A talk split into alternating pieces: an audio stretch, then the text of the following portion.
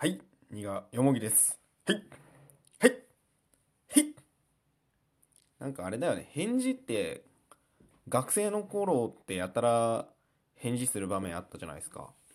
大人になるとそんなにないですよね。こう、にがよもぎ、はいみたいな。あれなん、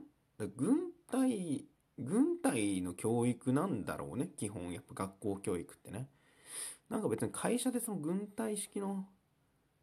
ことそんなに重要じゃないよね。うん。社畜の苦いもぎです。はい。ということで、はいはいはいはい、うるせえなってね。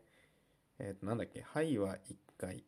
いつもニコニコみたいなね、標語がありましたね。俺のばあちゃん家に。はい。えー、お便りいただいてます。あっと、まさぺこさんから元気の玉も一緒にいただいてます。ありがとうございました。これであのね、まさぺこさんの玉が2つ揃ってね、棒も2本あるということでね、いろんなことができるんじゃないでしょうかね。と思っております。えっ、ー、と、で、これ一応、えっと、怖い話みたいな感じで送ってきていただいてるんですけど、おそらくその幽霊が怖いとかいう人は全く問題なく聞けると思うんで、安心して聞いてもらえればいいかな。まあ、それでも、なんだろう、何か、何かの可能性を 信じてあの怖いのが嫌だっていう人は聞かなくてもあのいいんですけどもおそらく怖とは思わないと思いますね。そういうそういう意味での、うん、まあとりあえず幽霊とかは出てこないです。はい。ではいきます。えー、34段目のお話で苦よもぎさんが怖いお話が好きだと聞いたので私もお届けします。ありがとうございます。ちゃんとね昔のね何段目のとかね言ってくれるのすごい嬉しいですよね。あの 聞いてくれてるんだなっていうね。はい。ありがとうございます。えー、ロンドン一人観光した時のお話です。カフェで観光マップを見ていたら、相席いいかいと、一人の初老の英国男性が話しかけてきたので OK し、えー、その後会話していたら盛り上がり、なんと一緒に美術館に行くことになりました。えー、彼は大学教授のジェフ。美術館は彼の大学 ID カードで無料で入場できました。初めての一人のヨーロッパで心細かった私は、気さくで親切なジェフに癒され、素敵な日を、えー、送ることができました。美術館後、まさぺこ、私の家に来ないかい？ぜひご馳走するよ。とジェフが言うので、私はお言葉に甘えることにしました。ジェフの家は広く整頓され、安心した私はジェフの作る食事に心躍らせていました。お待ちどと明るい調子で食事を持ってやってきたジェフは、なんと全裸でした。文字数上限がすいませんってことでね、あの、なんか2ちゃんとかの あの、コピペみたいなのなんか見たような、あの、やつですね。要は、あの、その、まあ、その性的な意味で、まさぺこさんが、えー、ジェフという初老の男性に気に入られまして、いろいろもてなされた挙句、こう最後は2人でね、フォーリンラブっていうことで、うん、いい夜を過ごしたんですかね。ちょっとこの後のことが書かれてないんで、まあ実際にその後ね、まさぺこさん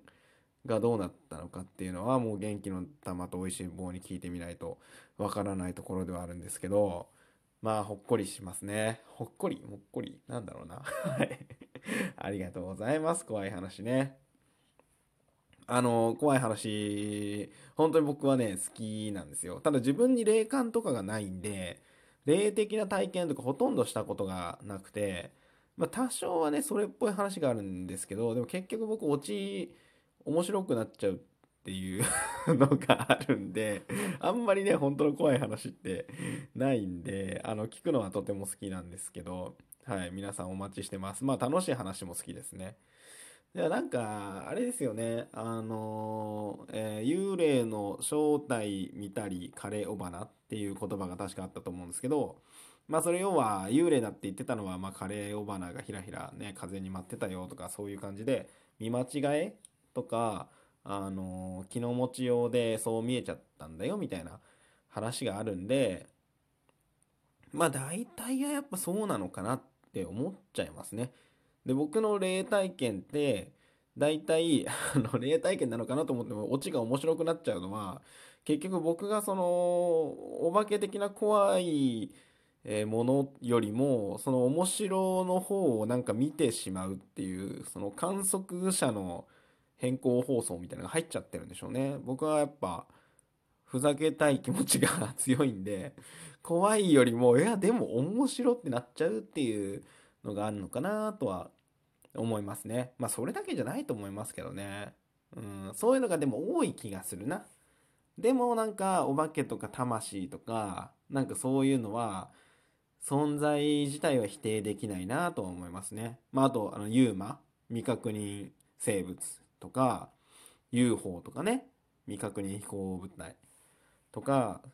そういうのもね、気になりますね。ちょっと未来人とかはやっぱ会ったことないというか、なんか今も来てないからなんかいないんじゃないみたいな気もしますけどね。ドラえもんみたいな。時間旅行っていうんですかね。まあでもわかんない。僕たちがね、知らないだけで実際は来てていろんなことやってんのかもしれないですけどねうんまあラジオトークにもたまになんか未来人みたいなあとカッパの人とかなんかいろんな人がいるんでまあちょっと実際にそのね能力をね確認したわけではないので何とも言えないんですけどまあそのありますよね可能性としてはありますよねいろんな可能性がうんなのでうん、やっぱね、何でも否定するもんじゃないなと思いますね。うん。可能性は残したままの方が何事も面白いかなって思いますよね。まあ、今の現代人って、まあ、現代人っていうかまあちょっとあの経済成長した後の国というかね、まあ、日本とかアメリカとかヨーロッパとかはまあいわゆる科学振興というかな。科学的な知見っていうのは結構信憑性が高いとされてますけどまあこれあのまあそれはそれで全然僕もそう思ってるんですけどで要はあの再現性があるっていうところだと思うんですよね。えーと、要は同じ物質を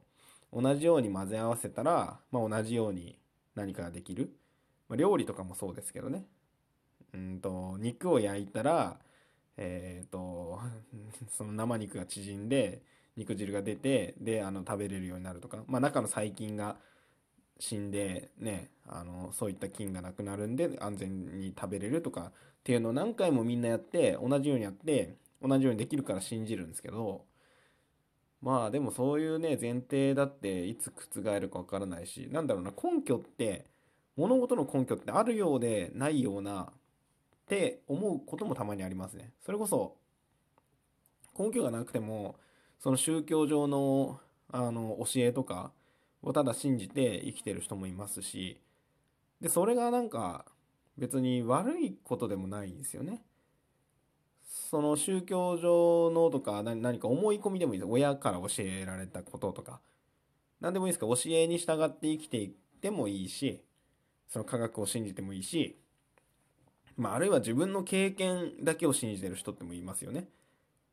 俺が見たことないからそんなものはないみたいなそういう人もいますよね。だそれって、まあ他人とこう折り合いをつけて生きていく時には稼いになるかもしれないですけど、でも究極的にはあの自分の感情がね、心地いいかどうか、まあ結局死んじゃうわけだから、生きている時間をどう使うかってだけなんで、まあ、何を信じてもいいっていうところはね、あると思うんですよ。うん。はい。っていうのをね、お化けとかユーマとかの話をするとね、考えちゃうんですけど、この話、もちろん答えないですから、わかると思うんですけど、皆さん今もしね、ここまで聞いてもらった方申し訳ないですけど、こうぐるぐる思考が回ってる感じはしましたか？うん。まあ一つ言うことは、常識を知って、そして常識を疑えっていうことですよね。常識って何とかね、普通って何？そんなもんないじゃんっていうとこなんですけど、まあ僕もないとは思うんですけど、でもなんだなんだかありそうな、ありそうだとみんなが思っていることについて少し考えてみるっていうのもいいかもしれないですね。うん。まあでもそんなふわっとしたの嫌だよっていうんだったら法律とか歴史とかちょっと振り返ってみるのもいいかもしれないですね。いつもみんなこういうことをしてたよみたいな歴史だったらね。で、法律だったらこういうのはダメなんだよ。でも法律の面白いところは国によって違うので例えば人を殺したっていうんでもその罪の重さって結構ね国によって違うしね。そういうのを見るだけでもああなるほどなこれは一つの価値観に過ぎないんだなとか一つの選択に過ぎないんだなとかね。いろいろ考えることができると思います。はい、ということで、えー、人生悔いなく生きて死ねるように やっていきましょう。苦い方義もあのこのねせっかく聞いてもらった時間を